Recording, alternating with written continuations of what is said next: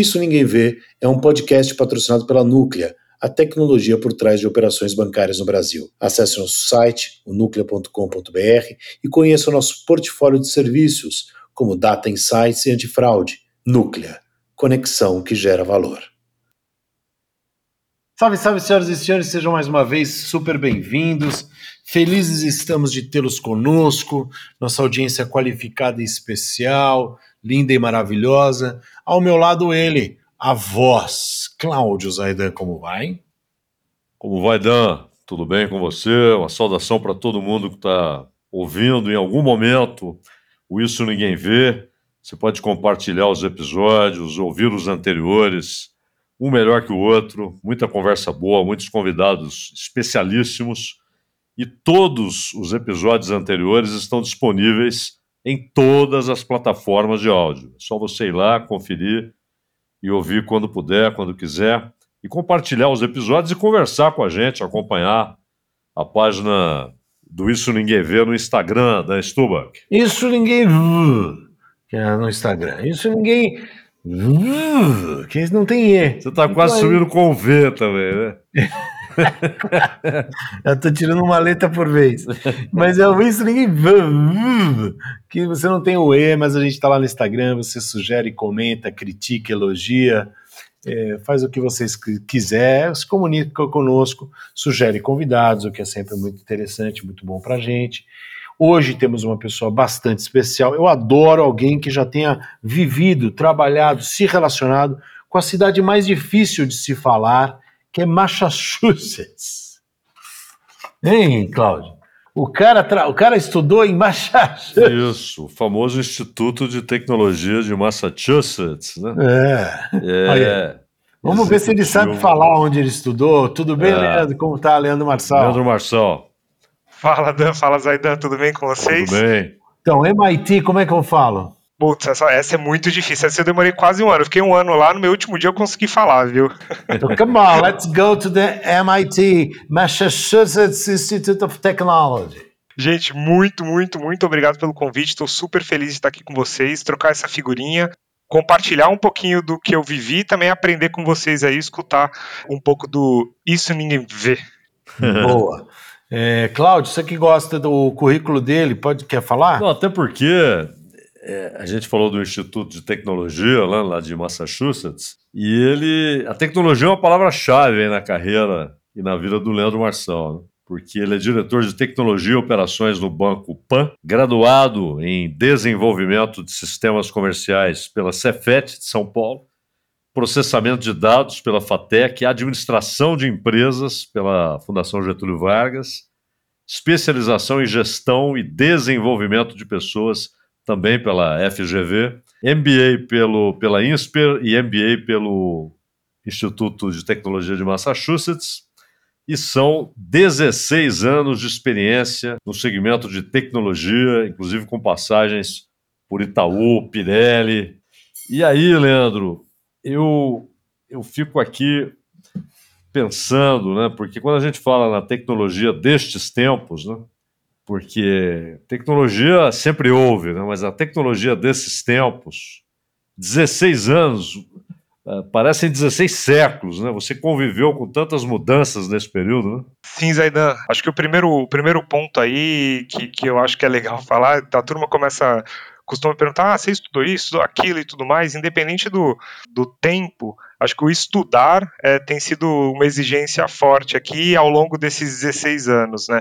Então, ter vivido vários ambientes diferentes e ter tido a oportunidade de trabalhar com tecnologias diferentes, é, acelera um pouquinho, na minha opinião, essa coisa do vamos estudar uma coisa nova, vamos aprender, porque a tecnologia, no final do dia, tá, tá aqui para deixar nossas vidas melhores, né? Eu costumo falar que, pô, não adianta nada fazer uma coisa super legal em tecnologia, mas que não muda nada para mim, para você, pro Dan, para quem está escutando a gente, né? Então, é, é, ter vivido esses 16 anos, é, acho que propicia olhar um pouquinho para a tecnologia, como ela consegue é, evoluir a nossa vida e tornar a nossa vida um pouquinho mais fácil, né? Porque, assim, meio menino, assim, entrando no mercado, falava de tecnologia, nossa, e lançou uma nova, lançou uma segunda, uma terceira, uma quarta, e você quer aprender tudo, você quer aplicar tudo, mas quando você vai ver, você fala, tá, mas isso aqui vai melhorar o que na minha vida, ou na do Dan, ou na do Zaidan, né?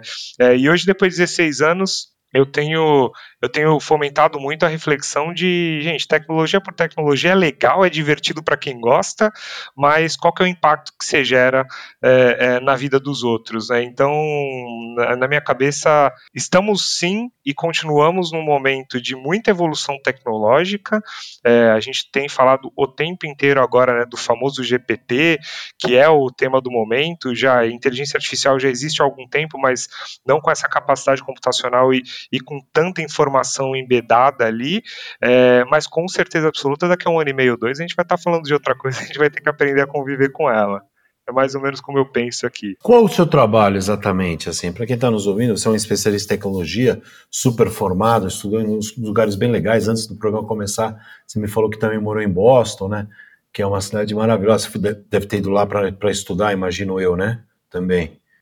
Perfeito, Dan. Sim, eu estudei em Boston, estudei lá, na, lá no MIT, né?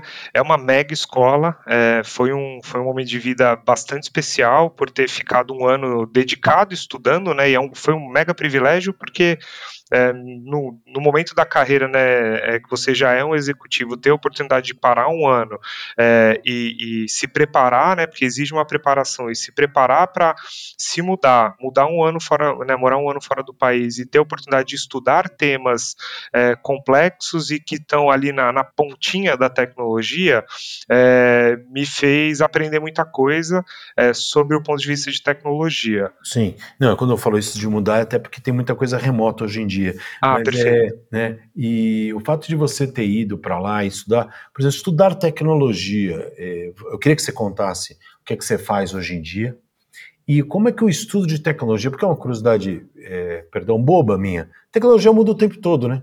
Então como é que você não fica defasado rapidinho? Quer dizer, o que você estudou há 10 anos, 5 anos atrás, com a velocidade do tempo, talvez já se torne obsoleto, não sei. Queria que você me ajudasse nisso.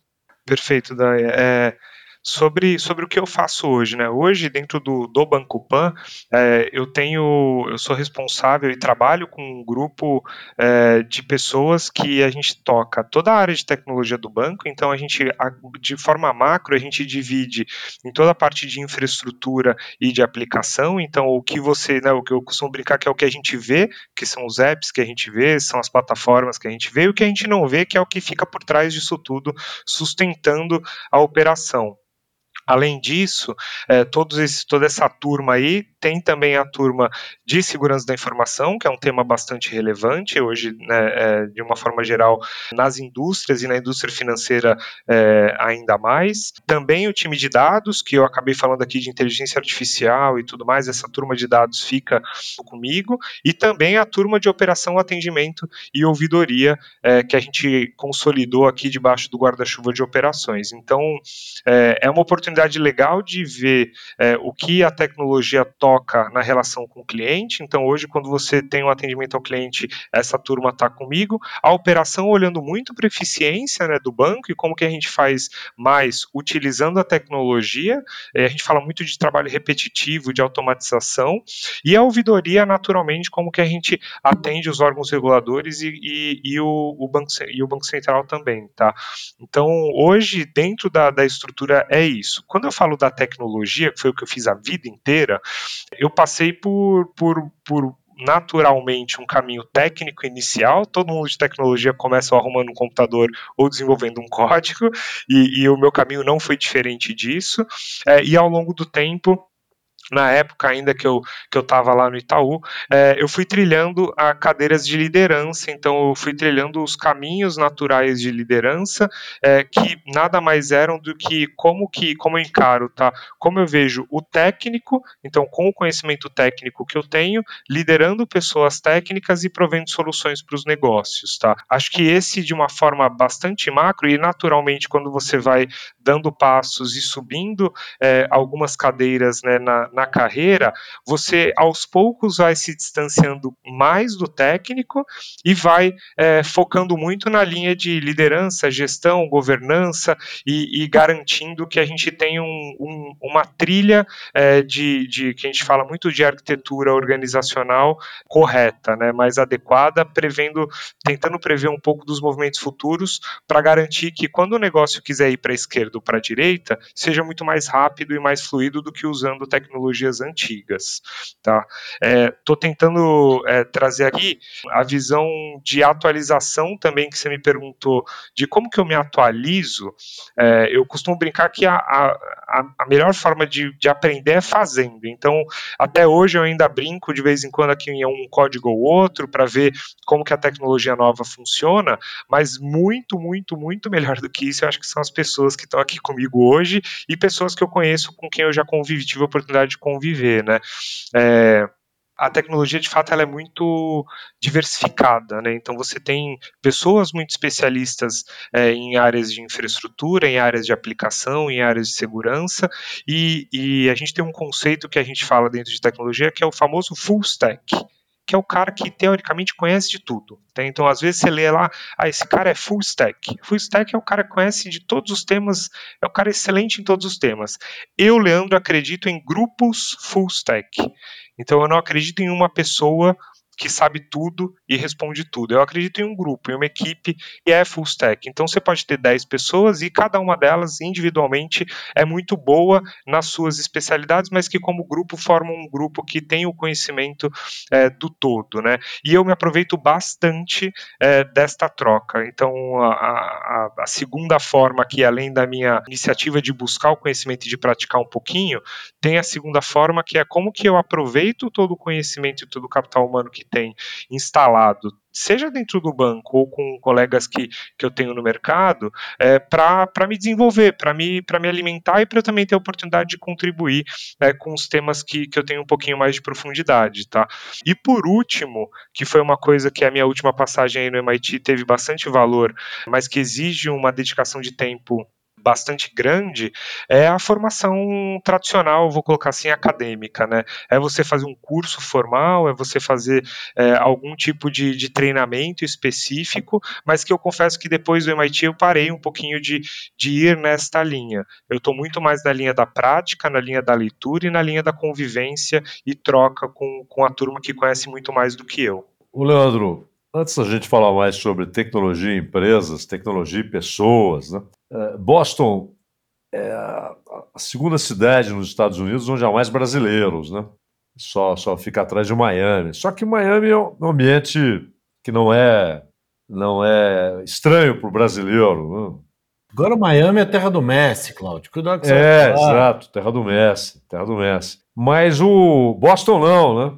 Boston tem a ver, inclusive, aquela região com a chegada de, de que foram decisivos né, para a formação da sociedade civil nos Estados Unidos, os grupos protestantes e tal. É, com tanto brasileiro lá, Boston se adaptou aos brasileiros ou os brasileiros se adaptaram a Boston? É uma cidade que tem alguma brasilidade no dia a dia, Leandro? Zaidan, tem uma brasilidade na, no que a gente chama de Grande Boston. Então, Boston, quando a gente fala de em Boston, tem diversos, diversos, vou chamar de, vou, vou adaptar para municípios na redondeza de Boston, é, que, que tem uma, realmente uma quantidade muito grande de brasileiros, né? Quando você pensa é, no MIT é, que, que, e Harvard, por exemplo, isso fica numa cidadezinha do lado chamada Cambridge, que você atravessa uma ponte, uma ponte mesmo, né?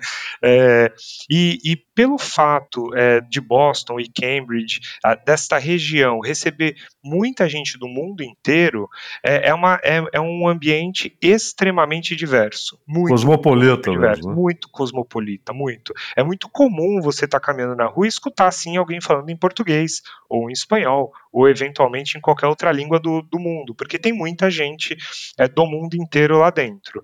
É, quando você se afasta um pouquinho mais, mas ainda dentro da região de, de Boston, né, da Grande Boston, tem uma cidadezinha chamada Somerville, que é uma cidade brasileira.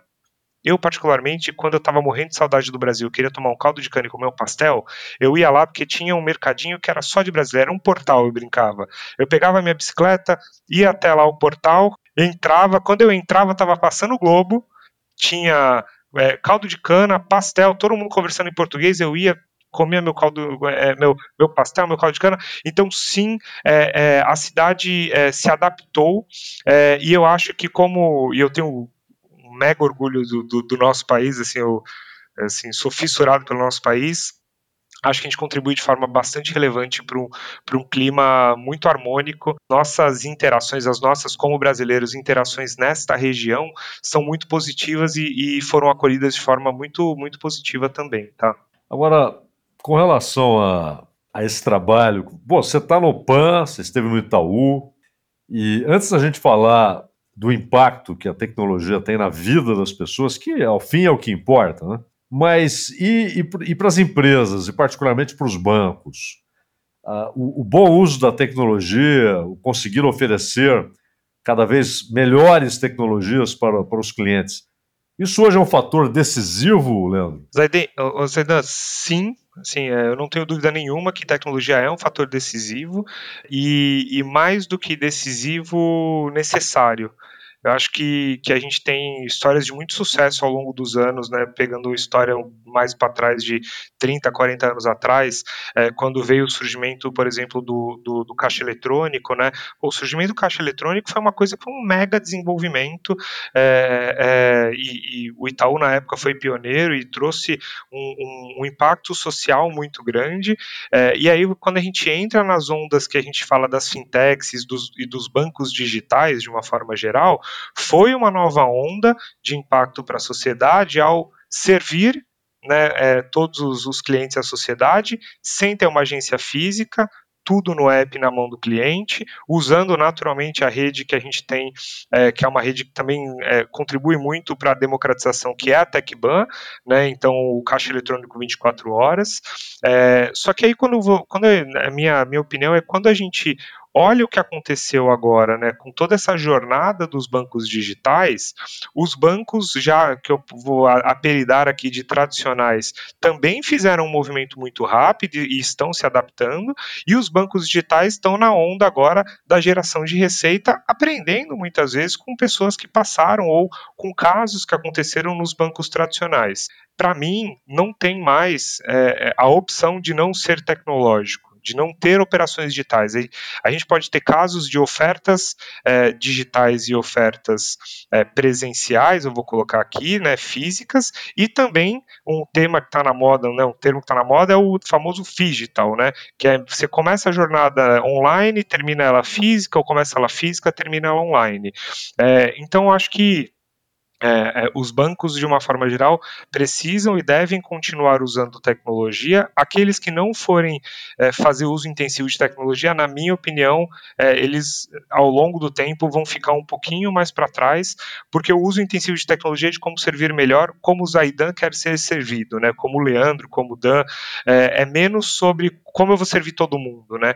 Porque o, o, a tecnologia vai propiciar, fazendo o uso adequado, na minha opinião, é, fazer a hiperpersonalização e garantir que a gente vai atender o Zaidan do jeito que o Zaidan quiser ser atendido. E, e assim todos os, os ouvintes que estão aqui, né? Então, é, é cada vez mais menos sobre clusterizar todo mundo e criar grandes grupos e cada vez mais sobre, cara, qual que é o CPF do Zaidan, porque quando ele acessar a gente aqui, a gente quer servir ele é, do jeito que ele gosta de ser servido.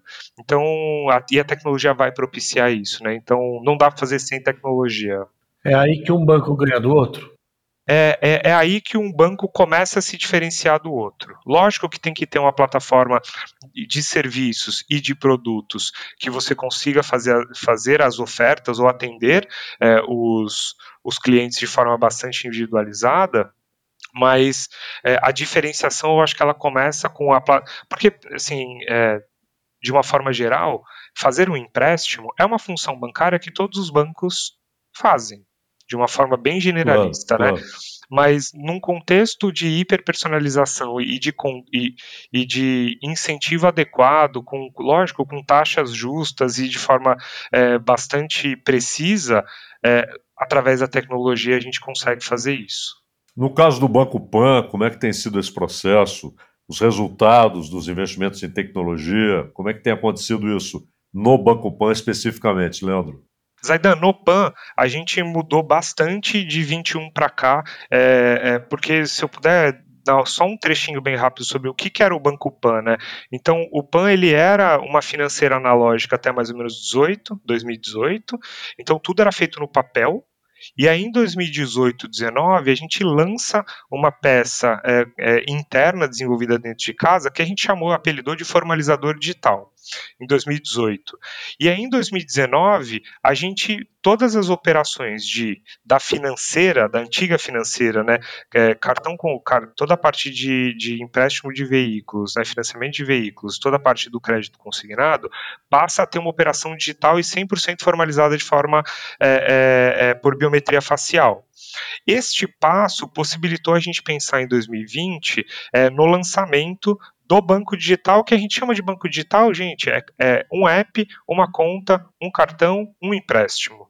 Então, naquela onda de massiva de vários bancos digitais, a gente viu esta oportunidade é, em 2020, entramos em 20 e aí em 21 é, eu queria, puxando, respondendo a tua pergunta, a gente começa a fazer um, um investimento um pouco mais alto em tecnologia para suportar o crescimento. Porque se a gente pega lá em 21, é, a gente tinha, abriu, abriu o ano de 21 com 9 milhões de clientes fechou o ano de 21 com mais ou menos uns 16 milhões de clientes.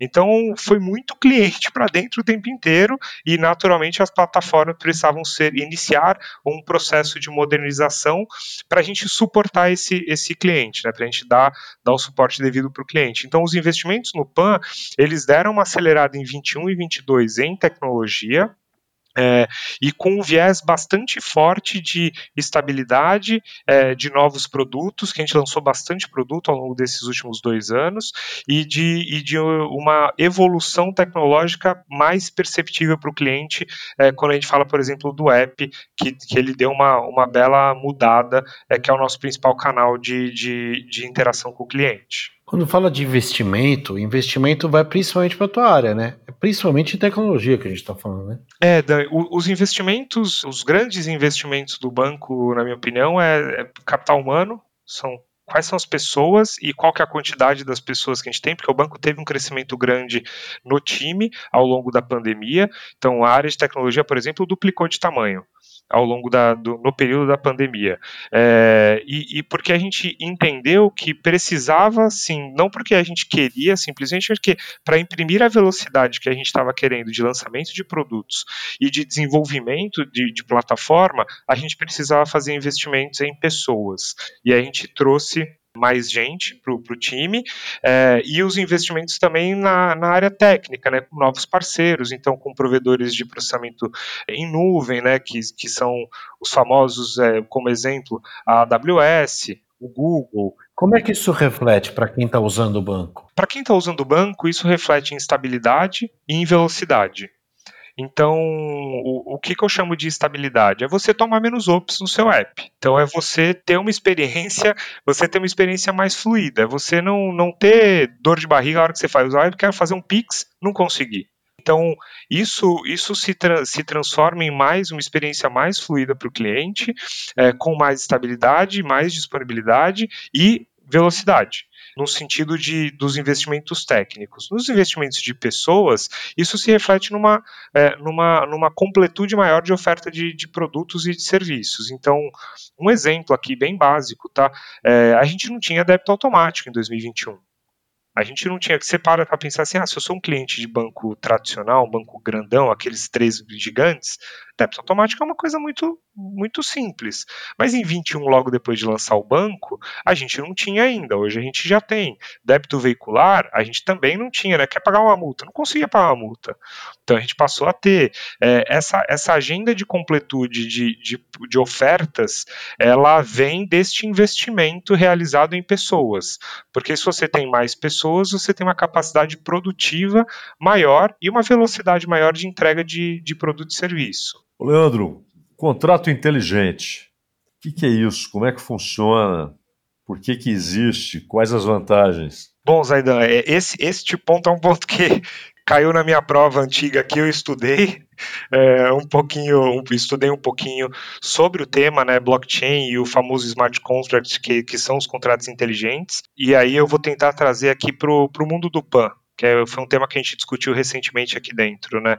O smart contract, é, pensando de uma forma é, bastante conceitual e objetiva, né, que são os contratos inteligentes, eles são uma, uma dentro do blockchain uma, uma causa e consequência, eu vou chamar assim, né? Então, como que eu vejo isso? Como que é funciona, por exemplo, uma operação de veículos hoje em dia, né? A gente é, tem é, o financiamento de veículo, o veículo fica atrelado ao CNPJ do banco, quando o cliente termina de pagar o veículo, a gente tira o CNPJ do banco e fica o, o carro, o veículo no nome do cliente.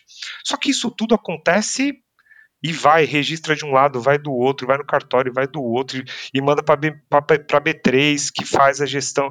É, é todo um, tem todo um processo gigante para isso acontecer. Eu acho lindo o conceito de smart contract usando o blockchain para fazer esse tipo de registro, porque quando o, o, conceito básico do smart contract é uma, uma vez que uma condição está estabelecida, execute é, uma nova condição, né?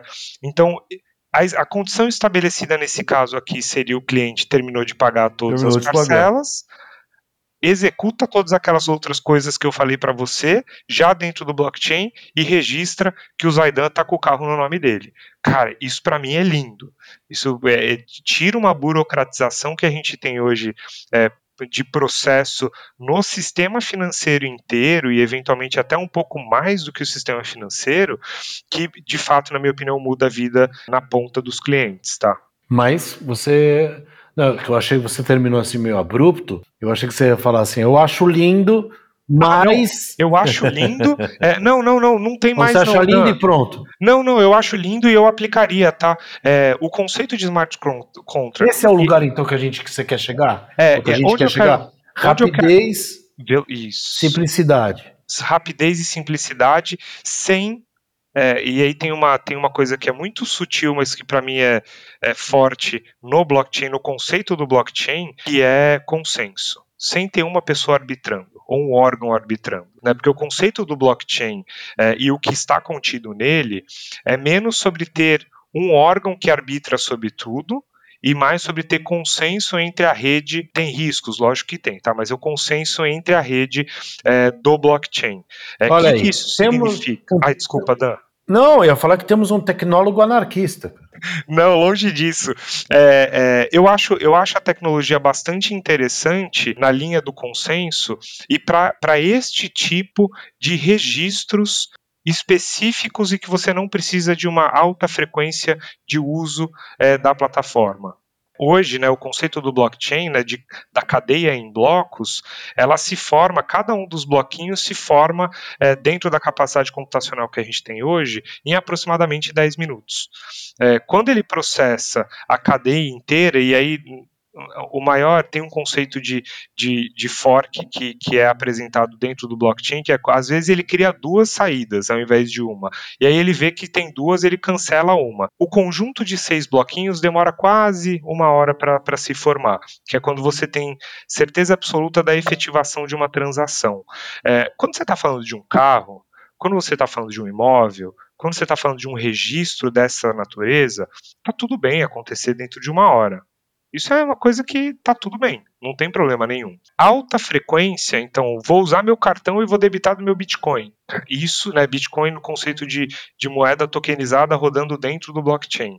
Isso, para mim, ainda é uma dúvida do momento que a gente vive hoje. Talvez, daqui a, mais uma vez, daqui a uns dois anos, a gente vai ter capacidade computacional sobrando com a evolução da tecnologia, não só na linha de, de blockchain, mas na linha de máquinas, é, que façam com que a gente consiga ter essa conversa de novo. Mas hoje, para registro de informações imutáveis, que é o conceito do blockchain, que podem levar até uma hora, é uma, é uma mega ferramenta. Sim, mega, mega, mega ferramenta. É, a aplicação dela, é, a gente precisa continuar experimentando para massificar.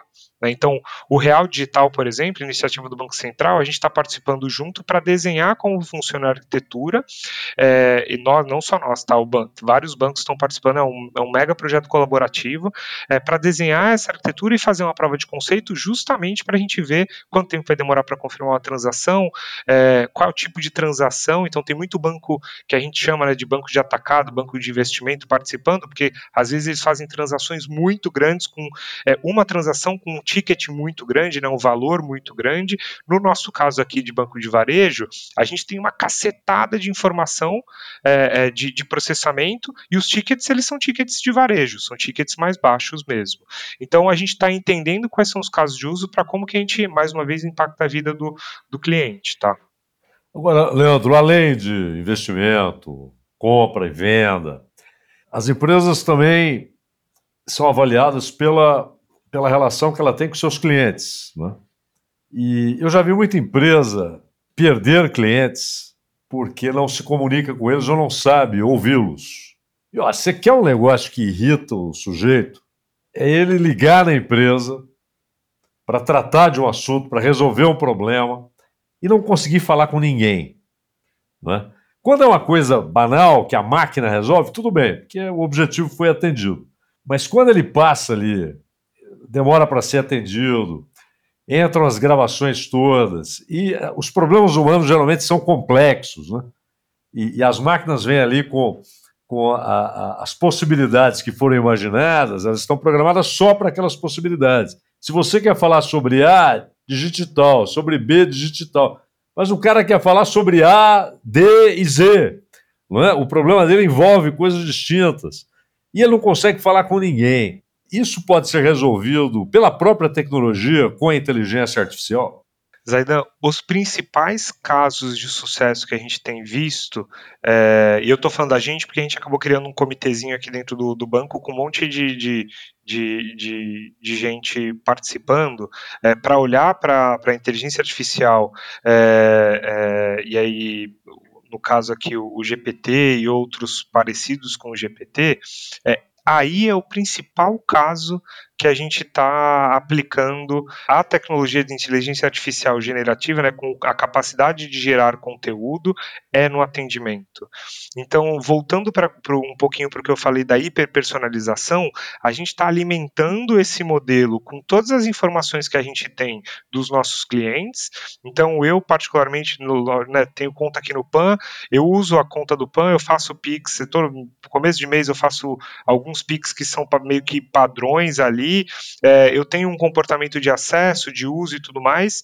Quando eu ligar na central, este modelo de inteligência artificial, é, é, ou quando eu mandar uma mensagem, né, o atendimento via mensagem, ele vai montar respostas para as minhas perguntas, mas a gente sempre está trabalhando neste primeiro momento com o conceito de copiloto, que é a inteligência artificial gera a resposta para um atendente, o atendente lê a resposta para validar se a resposta tem sentido, se ela, se ela atende a expectativa de uma resposta adequada para o nosso cliente e contextualizada para aquele cliente, e aí a gente aí ele está lá e clica no enviar.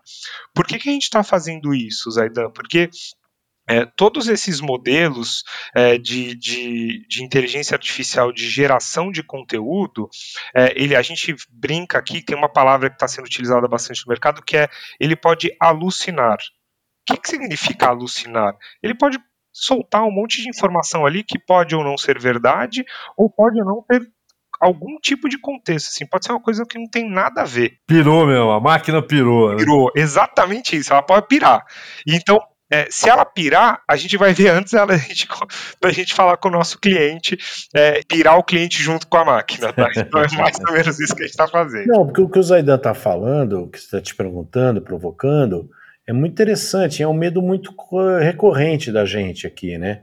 Que é o 2001 Odisseia no Espaço, quer dizer, tem uma hora que a máquina vai dominar e a gente, como cliente, né, não, não conseguirá falar com alguém sobre isso. E aí você, entre você e o que aconteceu com você, está uma máquina que não te ouve. Então eu não consigo falar com o Leandro. É a distopia. É, eu não consigo falar com o Leandro, porque até eu chegar o Leandro tem uma máquina que está falando. Não, não, não, não, Você não vai falar com ele, né? É, entendeu? não é, Leandro? Meio isso pra gente. Ô, ô Dan, é, vou, vou comentar o que a gente está fazendo no PAN, mas que eu acho que parece, parece ser parecido com o mercado, tá? Na linha da hiperpersonalização, eu tenho certeza absoluta é, que tem gente que não quer falar com nenhuma máquina essas pessoas elas vão, vão falar direto com o humano. E eu tenho certeza absoluta também na outra ponta que tem gente que não quer ver um ser humano pela frente, só quer falar com a máquina. É, e vou dar um, mais um, um, um E aqui, que é a galera que não quer falar. A galera quer pegar o, o, o, celular, abrir o app e resolver o que quer resolver. Então, é, a, minha, a minha resposta nessa linha, eu acho que sim, a gente vai caminhar para esse contexto de, de inteligência artificial gerando conteúdo e respondendo perguntas. No, lógico que sempre com o objetivo de resolver os problemas ou fazer algum tipo de oferta ou qualquer coisa do tipo, mas sem tirar o humano do caminho, pelo menos no curto prazo. É, o copiloto ele é importante é, para questões do tipo para dentro a gente também está pilotando é, é, sem o copiloto para dentro de casa. Então, para colaboradores e sabendo que é um teste. É, para um ambiente controlado, que não vai para fora, vale a pena a gente experimentar para ver qual que vai ser a reação. É, é interessante experimentar. Mas quando a gente pensa para fora, para o cliente é, é, e para parceiros e tudo mais, a gente a está indo numa linha de copiloto e eventualmente vai ter gente que não vai querer nem o copiloto, que vai querer falar direto com o humano via voz. Mas aí que tá, Leandro. Hoje é indiscutível. O banco físico é imprescindível. Não é? Imprescindível. E as pessoas, inclusive, reclamam muito quando uma agência é fechada. Não, uma cidade que tinha, tinha três agências, agora só tem duas ou só uma. As pessoas não gostam, os aposentados que moram perto. Pô, e agora e tal? A agência física continua imprescindível, mas pelas suas projeções, pelo conhecimento que você tem da tecnologia e das mudanças que vão ocorrendo nessa velocidade maluca, é, os bancos físicos continuarão imprescindíveis? Zaidan, é, evolução de tecnologia, é, maturidade no uso das tecnologias da população de uma forma geral.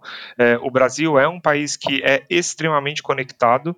É, no, no, vou falar números de internet, assim, a gente fica no top 3 todo ano de, de, volume de horas navegadas na internet. É, consumo também é muito via, via internet. Eu estou falando internet porque, independente do canal ser um web, ser um portal qualquer coisa do tipo. Estou citando isso porque eu acho que é, esse amadurecimento do uso da tecnologia na população, mais toda a evolução tecnológica e, e chamando evolução tecnológica aqui olhando para longo prazo, tá?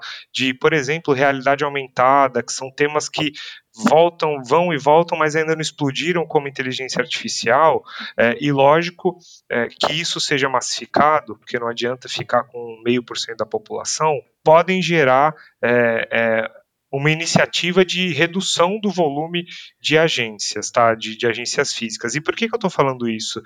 É, porque de forma até muitas vezes intencional, né, para os grandes bancos a agência física tem um custo muito grande, né, é, é um custo pesado dentro do, do balanço do banco.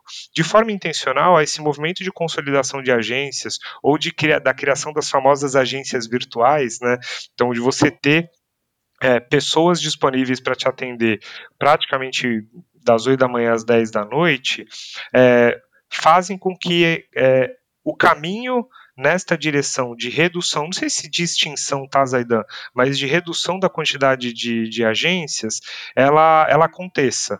Porque é mais eficiente e, e se o cliente consegue se atender através de um gerente que não necessariamente está numa agência física, mas que agendando pode ir fazer uma visita ou qualquer coisa do tipo, tem um nível de, de disponibilidade, na minha opinião, maior. Mas os clientes são ouvidos a respeito ou é apenas uma realidade que lhes é imposta? Ah, boa, Zaidan. É, acho que numa visão de, de, de, de, banco de custo, eu acho que tem mais um movimento de eficiência com, garantindo é, o nível de serviço. Então, garantindo que a gente vai atender os clientes da forma adequada. A gente, eu digo, rede de bancos de uma forma geral, tá? É, aqui no PAN, por exemplo, a gente tinha, né, durante a pandemia, tá? A gente tinha 53 é, agências espalhadas pelo Brasil. É, e é um número pequeno quando a gente compara com os grandes bancos. É, em 2020, 20 ficou fechado, 21 ficou fechado naturalmente por conta da pandemia, e a gente estava atendendo todos os clientes e a gente não estava tendo é, problemas ou a gente não estava tendo dificuldade na solução dos problemas dos clientes. É, e aí, visto isso, a gente fez um movimento e a gente fechou a 53. Isso casou um pouco com o lançamento do, do banco digital, né, da conta, do cartão, do app e tudo mais. É, a gente não tinha caixa dentro da agência, a gente tinha atendimento puro dentro da agência.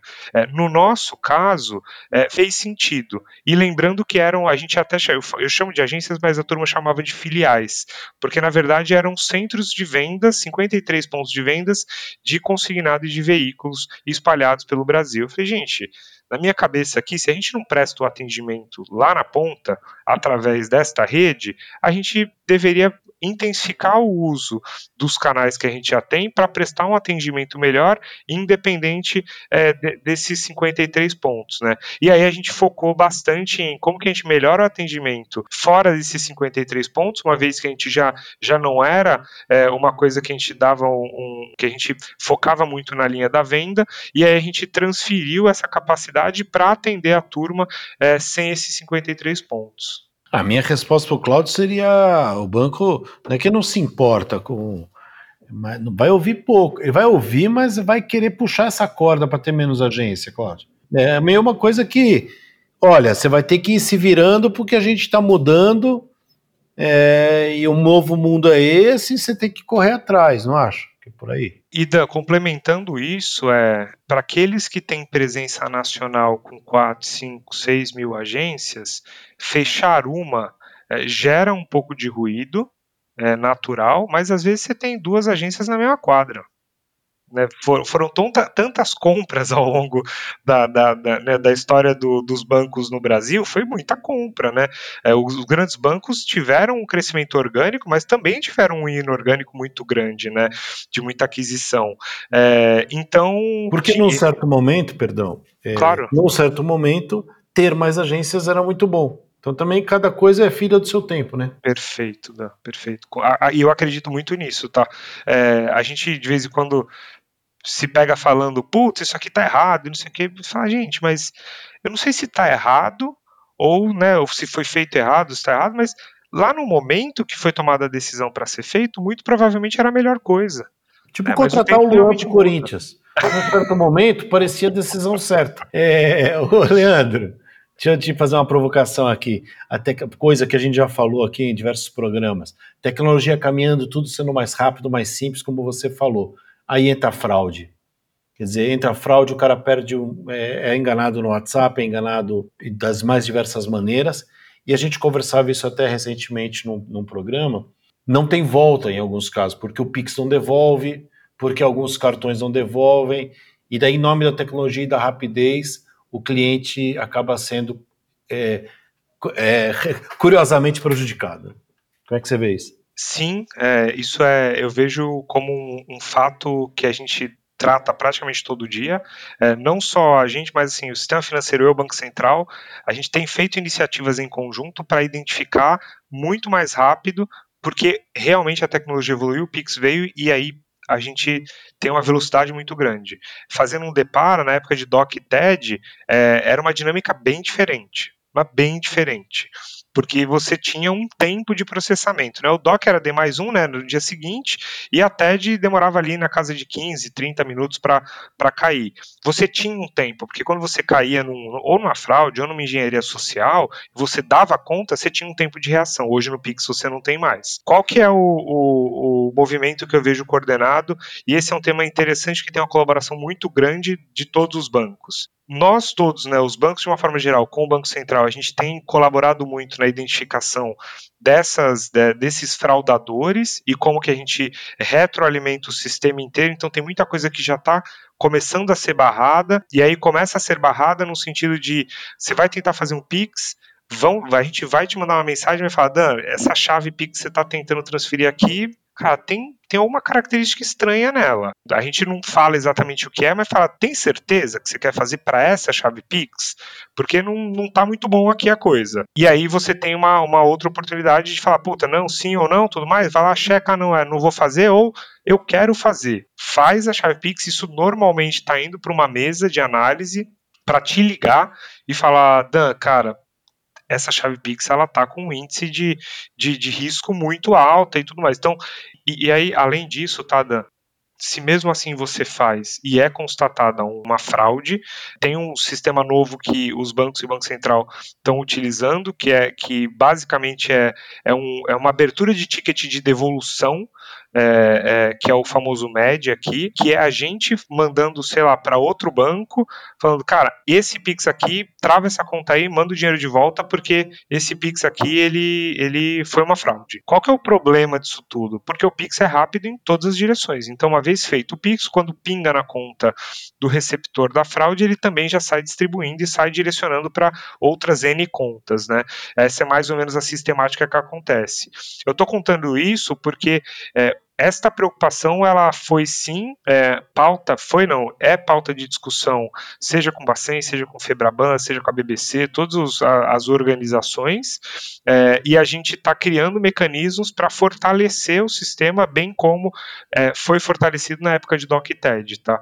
Então é uma jornada de gato e rato aqui, nessa jornada de fraude, para garantir que a gente cria travas é, é, para não permitir. E aí vão acabar, vão acabar com DOC e TED. É, isso é decorrência da escolha do mercado, quer dizer, as pessoas aderiram ao Pix de tal maneira que, que levaram essa decisão de acabarem com o DOC e o TED? É, o DOC e o, é, o DOC já tem data para acabar, se não me engano, é o ano que vem, mas ele vai acabar pelo fato, pelo simples fato que a TED lá atrás ela tinha um, ela tinha um valor mínimo, né? O DOC era livre e a TED lá atrás tinha um valor mínimo. E esse valor mínimo foi caindo, o valor mínimo da TED sumiu. Então o DOC, do jeito que ele é, do jeito que ele funciona, é, os movimentos de compensação, manda um arquivão, volta um arquivão, é, ele, é, ele, é, ele é um, um modelo bastante antigo de operacionalizar é, transferência entre bancos. Né? Então, a TED ela já é, supre o que o, o que o DOC o que o DOC faz, né? E o DOC vai vai vai de fato acabar, vai ficar a TED e vai ficar o Pix, né? A TED não tem oh, o TED vai continuar. Vai continuar, vai, vai continuar, continuar, vai continuar. E tem o Pix, é, porque tem muita, muita, muita empresa que trabalha com TED ainda. E, e, e também aí uma é uma entre aspas curiosidade é tem instituição de pagamento, né, que não necessariamente é instituição financeira, é, que não é obrigado né, a ter é, a participar do Pix. Lógico que todo mundo que quer ter cliente tem que ter Pix no final do dia, né? Mas eventualmente, se você é um IP, né, uma instituição de pagamento, ou se você é extremamente nichado e trabalha só com PJ, é, não trabalha com pessoa física no varejo, você pode continuar usando a TED. Né? Então, é, o DOC acaba, a TED continua e o Pix é, continua na jornada de, de fortalecimento e até com novas modalidades, como o Pix é, saque-troco, é, o Pix cobrança que está sendo desenvolvido, o Pix agendado. Então, tem uma série de, de novas funcionalidades, uma continuidade dessa agenda de Pix é, que ainda vai acontecer. Você, você, Cláudio, que a gente brinca que, que não faz Pix tal, você se sente incomodado, movido a ter que. Ah, eu sou Una Bomber, né? Hã? Eu sou Una Bomber. é, tá aí. A gente, o Una Bomber é relação... descoberto pela letra, hein? Você, você é descoberto pela fala. Mas é o seguinte. É, é, não, é, não há dúvida que você vai, você vai se adaptando. É que é, as mudanças hoje são muito rápidas e isso incomoda às vezes. É, né? por isso que eu te pergunto. Isso incomoda, é. porque as pessoas gostam de um pouco de estabilidade, sabe? Tá bom, me acostumei com isso aqui. Agora que eu me acostumei, já, já era, né? já vem outra coisa. Isso incomoda, né? parece que você está sempre correndo atrás, tentando se adaptar, tendo Você de entender. velho logo, né? Tu diz assim, velho, é... uma sensação de que eu, eu não faço parte desse tempo, né? Claro, é lógico que, que, que as pessoas têm, têm, têm noção de que é inevitável, né? É inevitável, e, o ritmo será cada vez mais, mais, mais rápido dessas mudanças, né? E você falava, Dan, sobre a questão da, da segurança, né, das fraudes. Pô, a gente lembra, se você pegar hoje os Estados Unidos, a China, a Rússia, Israel, esses quatro com certeza, né, eles têm divisões cibernéticas nas Forças Armadas. Porque eles sabem, as guerras no futuro, elas passarão inevitavelmente por esse caminho. Então, um vai tentar simplesmente desligar o fornecimento de eletricidade de todas as cidades daquele outro país. E mais, interferir na comunicação intermilitar. Né? É, talvez até, dependendo da eficiência e da incapacidade de resposta do outro, paralisar sistemas de defesa. Então, imagine a, a rapidez com que esses caras, com que esses caras lutam para dominar determinados campos na, na batalha cibernética. Numa escala muito menor, Leandro, é, os bancos e os fraudadores, fraudadores que usam a internet para isso e tal, eles estão no, nessa batalha permanente, quem consegue dominar mais rapidamente uma tecnologia, ou, por exemplo, inteligência artificial, que será, claro, utilizada para fraudes e para crimes, mas ela também pode dar a resposta contra fraudes e crimes, não é isso? Zaidan, a gente tem uma dinâmica de que comparação que eu faço aqui, a gente sempre está tentando subir um muro mais alto. É, a gente está sempre o tempo inteiro monitorando, e a gente, eu digo, todo mundo, tá? Assim, não é só o PAN, não é, um, não é uma demanda só para o PAN. É sempre monitorando, sempre subindo um pouquinho mais o muro, aí você acha ali que pode ter uma fragilidade, você corrige a fragilidade, vai subindo cada vez mais o muro para garantir que ou a fraude ou o ataque cibernético, que isso é, fique fora do, do, que a gente chama do perímetro, né? fique fora é, da, da, nossa, da nossa casa, da nossa instituição. É, tem um fato que é bem interessante que, que eu aprendi é, aqui com a turma, porque segurança da informação é uma coisa é, que eu tenho estudado bastante com a turma que está aqui, é uma coisa nova para mim, é que a gente também tem é, as figuras aí do, dos famosos hackers, mas são os hackers do bem. A gente tem esses caras que estão é, com a competência de um hacker, olhando para onde a gente pode ter as oportunidades é, é, de invasão ou de algum risco ou de alguma fraude, e eles trabalham para encontrar e para sugerir correções para esse tipo de coisa. Então é engraçado porque naturalmente a gente aprende com o que acontece dentro de casa e fora, é, porque quando alguém passa por alguma situação negativa é, de, de fraude ou de, ou de ataque cibernético, a gente aprende com o que acontece, mas a gente também aprende com quem fez, né, com os caras do bem que, que acham as, as fissuras na, na parede aqui, tá? É, é, é, é super, super, super estratégico e constante, Zaidan. Assim, a gente realmente investe muito tempo nisso e a colaboração é uma coisa, é uma chave, chave é, é um item peça-chave aqui para a gente no, no sistema inteiro. E esse tema especificamente de segurança da informação é engraçado porque todo mundo gosta de colaborar muito. A turma troca muito sobre o tema, é, porque existe um senso de vamos se ajudar para ninguém ser afetado. No final do dia, é o cliente que é afetado, é a instituição claro, e o cliente, né? Claro. Então não, não, não dá para não dá não pensar em, em colaboração nesse caso. É, a gente divide muito entre grande banco e banco digital hoje em dia, mas vai ficar todo mundo na mesma, né? É isso, é isso. E não, eu, eu falo isso o tempo inteiro assim, o Brasil é muito grande, tem espaço para todo mundo. Lógico que a concorrência ela é sadia. É, no, no, final do dia, na minha opinião, a concorrência é sadia é, é, de, de aprendizado, é sadia na visão cliente, porque pô, você tem um movimento de eventualmente um lado baixa taxa, outro também baixa, um lado vai ofertar um produto diferente, todo mundo aprende e faz uma linha de, de, de oferta diferente, é, a concorrência ela é sadia em qualquer indústria. É, mas o Brasil, na minha opinião, é gigantesco. Tem muita coisa para a gente fazer ainda. Né, e tem muito desenvolvimento para ser feito. Então, é, é, eu vejo com bons olhos tá, essa coisa de banco tradicional, banco digital, e eu vejo um aprendizado mútuo dos dois lados. Tá? Agora, além de, de blockchain e, e contrato inteligente, que mais vem por aí, Leandro? Que novidades os clientes, por exemplo, terão, terão à disposição em breve?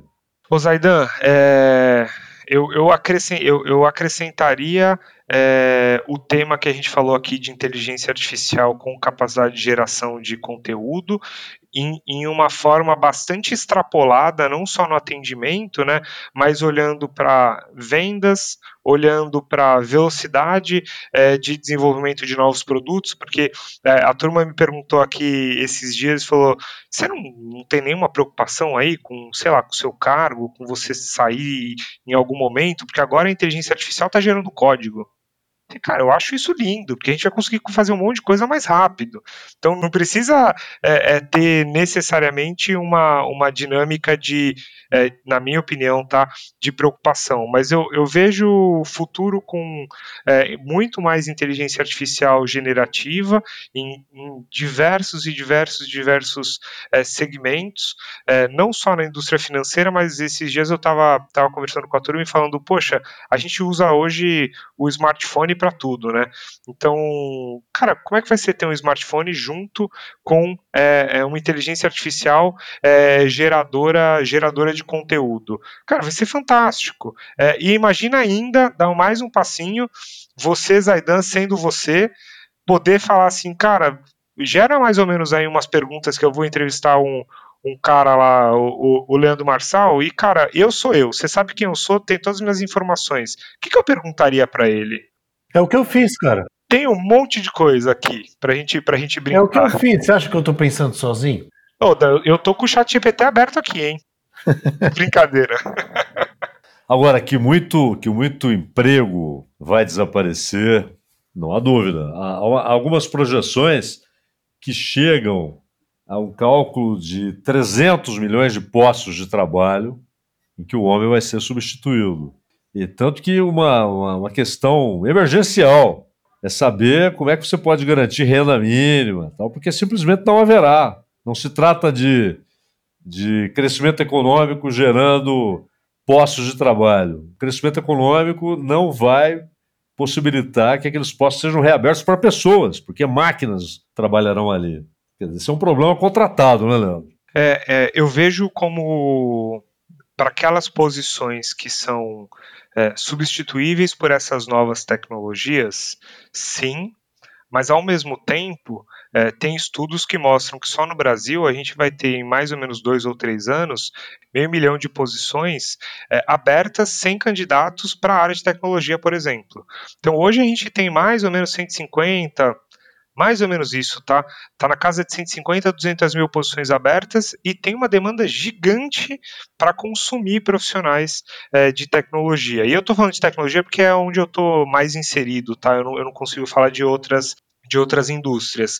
É, é, eu acredito sim que cadeiras é, é, não existirão é, em algum tempo, né? Então posições de trabalho, é, mas ao mesmo tempo novas serão criadas e tem coisa que a gente nem sabe o que, que vai o que, que vai existir, né? Se você pegar, né, sei lá, 10, 20 anos atrás, você não tinha é, um cara que era um cara de infraestrutura como código, um cara que era de telecom, mas especialista Fabric, você não tinha um monte de coisa é, que aconteceu e surgiu claro, no tempo, claro. é, e eu acho que essas, essas coisas vão se renovar. A preocupação que, que para mim fica é como que a gente garante o acadêmico para a formação de novas pessoas para ingressar nessas novas posições. Porque essa é uma preocupação forte, porque você precisa ter é, é, uma formação de fato de base para poder fazer as especializações futuras e alcançar essas posições de trabalho que vão estar disponíveis. Né? Dicas. Vamos para as dicas, senhoras e senhores.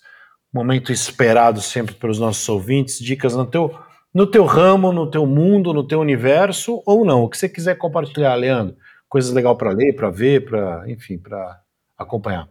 Uma dica que eu, que eu gosto muito de falar é muito bom ser especialista em alguma coisa, eu falo isso para minha turma aqui, mas aprende um pouquinho de tudo, vive as coisas, assim, olha para fora. É, a gente estava aqui antes, né, do, de começar a gravar, a gente estava falando de um monte de coisa que não tinha nada a ver. A gente falou de, de, de, estudar coisas diferentes, a gente falou de, cara, eu não conheço esse esporte, vou buscar conhecimento desse esporte, vou entender, e aí você faz relações na cabeça, porque no final do dia, é, independente da, da, da, da sua tecnicidade específica, porque hoje vocês têm uma tecnicidade gigante aqui é, nos métodos que vocês usam, por exemplo, para fazer a gravação ou para fazer uma entrevista, da mesma forma que eu tenho uma tecnicidade em tecnologia, né, no, no mundo que eu fui criado, ter correlação dos fatos e, e, ter uma mente um pouco mais aberta e mais abrangente, para mim, essa é uma dica que para mim tem, tem um valor gigante, assim.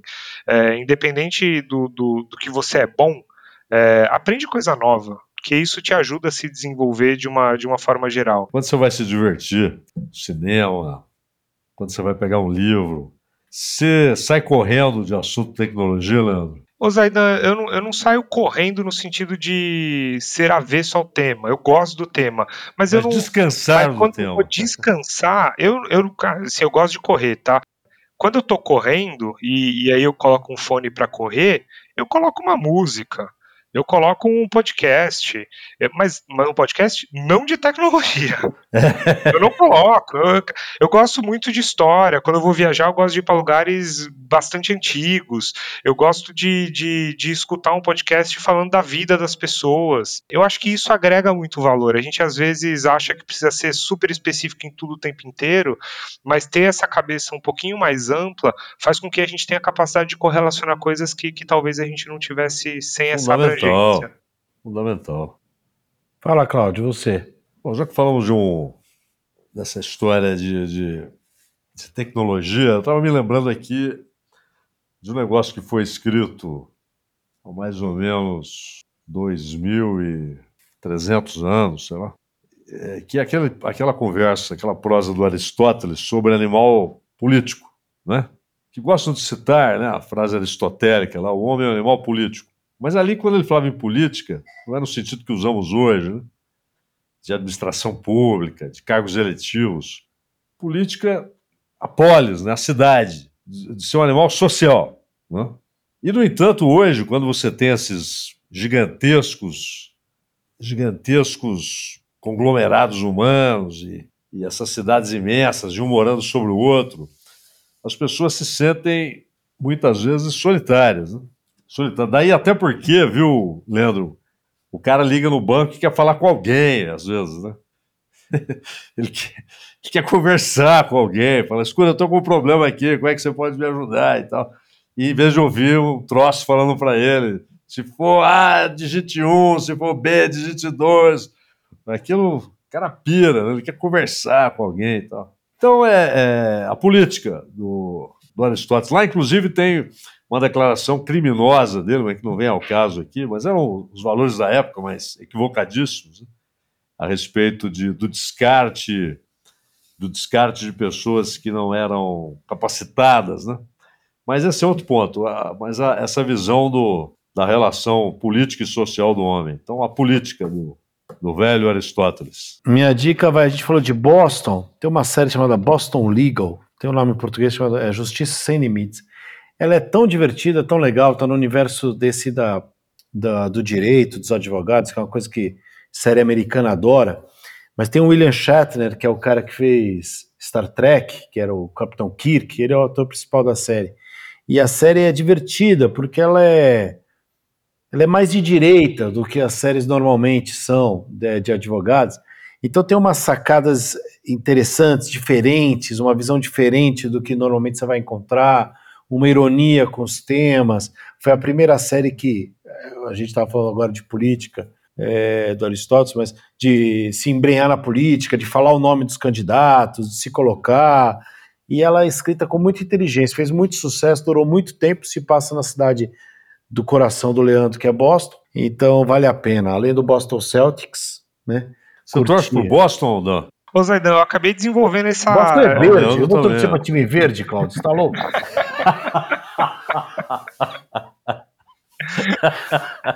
O que aconteceu com você? Que pergunta é essa, cara? É, o Leandro é Boston Celtics. Sim, sim. Ó, e a outra dica rapidinha, a gente fala, você falou tanto de inteligência artificial hoje em outros programas, e esqueceu de falar um dos filmes mais marcantes nesse sentido, que é o de Spielberg, né? Feito lá em 2001, projeto do Kubrick, e que o Spielberg acabou filmando, que é, chama-se Inteligência Artificial de 2001, faz um mó tempão, e as coisas que ele disse lá, mais de 20 anos, continuam vivas. Leandro, obrigado, viu? Dan e Zaidan, assim, foi sensacional poder falar com vocês. Um mega prazer. Espero que, que tenha atendido um pouquinho aí da expectativa e, Ô, que, e que os ouvintes gostem aí. Mas eu tô 100% à disposição e muito feliz aqui. ô Obrigado. Leandro, você não chegou a ver o Larry Bird jogando, né? Não vi. Quando você foi pra lá, ele já estava aposentadão. Já, Um fenômeno, um Sim. fenômeno. sim. Muito bom. Então, tchau, acabou. Leandro, se Um cuida. abraço, Leandro. Gente, muito obrigado, viu? Mega prazer. Valeu, obrigado, a gente que agradece. Valeu, Abraço, Paulo. Bom tudo, até a próxima. Valeu para todo mundo que nos ouviu. Tchau. Obrigado pela companhia, ouvinte. Esperamos por você na próxima segunda-feira com um episódio inédito às 18 horas. Núclea é a nossa patrocinadora. Conheça a Núclea no núclea.com.br.